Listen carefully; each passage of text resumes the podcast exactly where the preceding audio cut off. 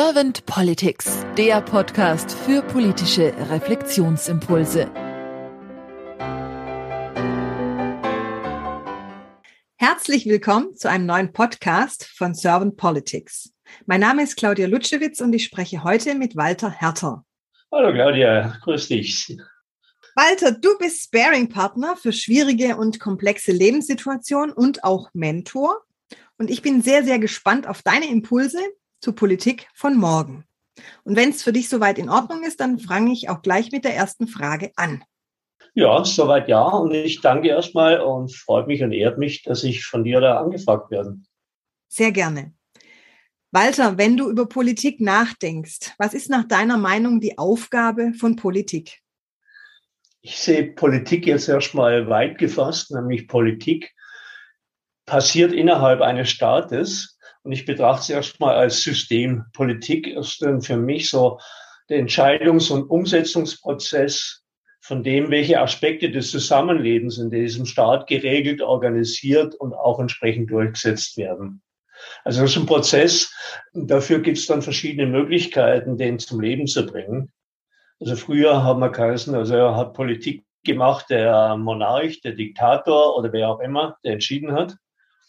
Und heute haben wir als Institution äh, sozusagen diesen Prozess delegiert an Politiker oder an ein politisches System, äh, das ja über Parteien vor allem und über Wahl und Demokratie und so weiter funktioniert.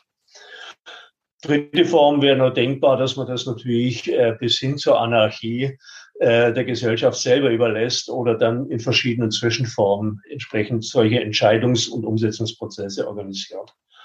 Also Politik als Prozess und das andere ist Politik als Institution, die dann daraus entstanden ist.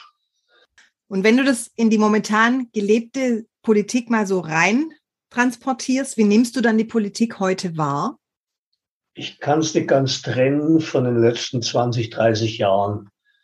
Und das, was die letzten zwei Jahre passiert ist, ist für mich nur sozusagen eine Verstärkung von dem, äh, was davor sich schon entwickelt hat. Und da gucke ich jetzt wieder auf dieses Wechselspiel zwischen Gesellschaft und der Institutionpolitik.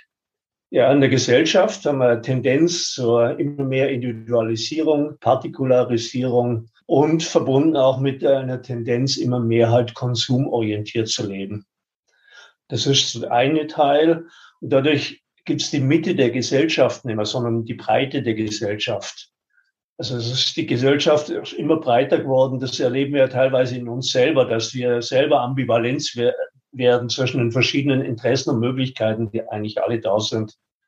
Und das Zweite ist äh, eine so Art, ich nenne es mal schleichende Verantwortungsabgabe der Bevölkerung an die an die Politiker für die Gestaltung des Wirs. So nach dem Motto, äh, solange die Politik oder die Gestalter, also die Politiker mich nicht erheblich einschränken, können sie eigentlich machen, was wollen. Und daraus ja, ist auch so was passiert, was ich nenne von der Bevölkerung so eine Art Konsumhaltung an die Politik. Liefer mir, was ich gerne hätte und störe mich aber nicht. Und wenn es nicht passt, äh, also ein bisschen Bashing und verwöhntes Nölen. Das heißt, was würdest du dir konkret für die Zukunft wünschen? Für die politische Zukunft? Das ist eine gute Frage. Ich würde gerne nochmal zu, wie hat die Politik darauf reagiert? Also die Politiker durch eine Vermarketingisierung dieser Beziehung. Nennen es mal so, ich mache es dir bequem, lieber Bürger. Das ist der eine Teil. Ja, auch so ein bisschen Marketing-Sprech. Dann äh, ein Rückzug auf ordnungspolitische Maßnahmen, weil das ist die sichere Basis durch den Rückzug der Bevölkerung hat sich auch ein Raum gegeben für andere Interessenten, Lobbyismus. Ministerialbürokratie hat sich verselbstständigt und vergrößert. Das ist ein normales systemisches, äh, systemisches Verstehen. Es ist halt durch diese Vermarketingisierung ist es eher Wettbewerb. Mein Produkt ist schöner wie dich. Also das ist wie Zahnpasta oder Duschcreme-Werbung. Wir haben da noch eine mehr im Regal guck mal, äh, ich verspreche dir weißere Zähne oder äh, besseres Körpergefühl. Also etwas pointiert natürlich formuliert, aber das ist ein Stück das, was für mich passiert ist. Und in der Krise hat sich das verstärkt. Also seit Beginn 2020.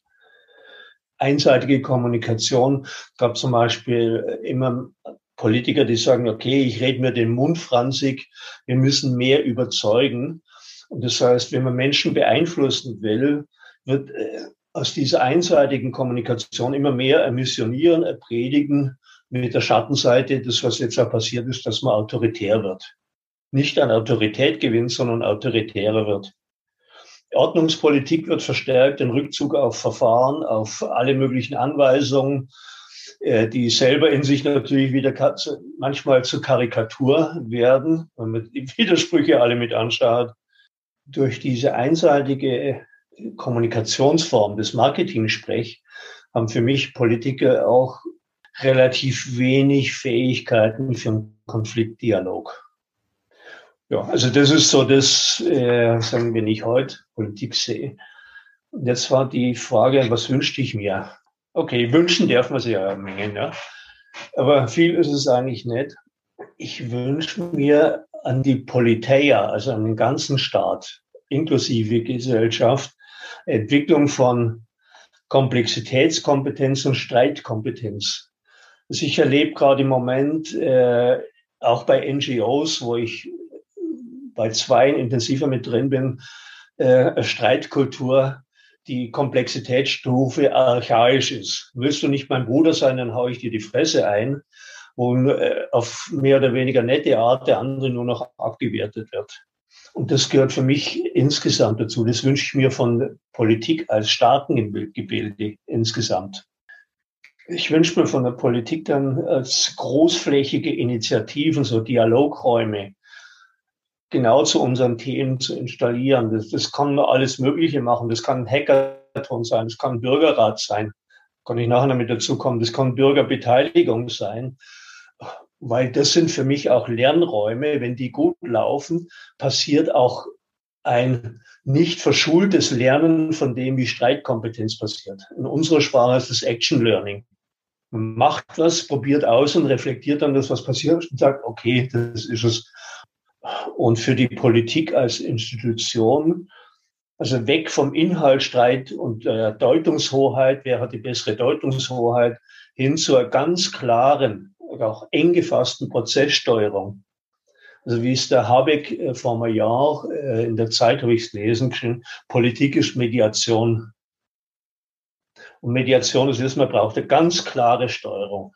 Vor allem, wenn es ziemlich kontrovers und hitzig und sehr stark emotional zugeht. Also das ist so eigentlich das, was ich mir wünsche. Das wäre eigentlich für mich das, der wichtigste Wunsch. Wir brauchen Krisenkompetenz für das, was noch alles auf uns zukommt. Und das ist für mich ein wesentlicher Bestandteil von Krisenkompetenz. Ja, und dann eben diese Lernräume, die du angesprochen hast. Ja. Egal, ob das jetzt Bürgerräte sind oder Hackathons oder Begegnungsräume, eben, dass man das mehr implementiert in der Politik gemeinsam, anstatt nach einem starken Führer zu schreien, wie es jetzt manche machen. Und dann lass uns jetzt mal in die Glaskugel schauen. Stell dir mal vor, du wärst jetzt Bundeskanzler und lass uns diesen Gedanken mal einfach so ganz einfach weiter spinnen. Du hättest ein sehr kompetentes Team um dich. Und was wären so die ersten zwei, drei Themen, die du auf jeden Fall gleich am Anfang umsetzen würdest? Okay. Ja, gut, da bleibe ich bei dem. Also diese Dialog- und Streiträume für die gesellschaftlichen Themen ich sage mal, nicht den Social Media überlassen, sondern diese Stand zusammen, also Bürgerräte, Hackathons, systemisches Konsensieren, raus, selber raus auf die Straße, im Dialog sein und zwar wirklich im Dialog, nicht im Sinne von Predigen und Missionieren, ich habe Recht oder sowas, sondern wirklich streiten. Ja, im besten Sinne des Wortes Streiträume zu machen. Also Mediationsprozesse vor Ort in kleinen, in großen ja, und äh, Projekt Reduzierung der Anzahl der Abgeordneten. Das gibt es auch schon seit ein paar Jahren, weil wir immer mehr haben und immer mehr haben. Äh, das müssen wir irgendwelchen Experten überlassen. Es gibt den alten Spruch, man kann es den Fröschen nicht überlassen, wenn man den Teich austrocknen soll oder den Teich verkleinern soll. Das wäre dringend notwendig. Als drittes noch äh, mit meinen Ministerkollegen zusammen die Ministerialbürokratie auf Krisenkompetenz erweitern dass die beides können. Die ruhige Kompetenz und die Krisenkompetenz. Ja, spannend. Vielen lieben Dank für deine Impulse, Walter. Ich danke dir ganz herzlich für deine Zeit und für deine Gedankenfunken, die du hier mit uns geteilt hast. Und dann sage ich einfach mal, bis bald.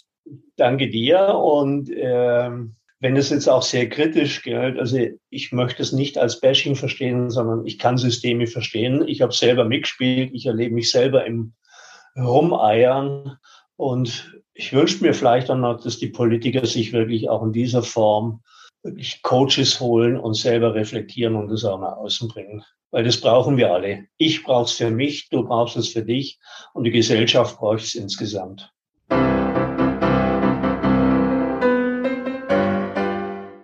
Servant Politics gibt's auf Spotify, Apple Podcasts und überall, wo es Podcasts gibt. Abonniert uns gerne und hinterlasst uns eine Bewertung. Servant Politics, der Podcast für politische Reflexionsimpulse.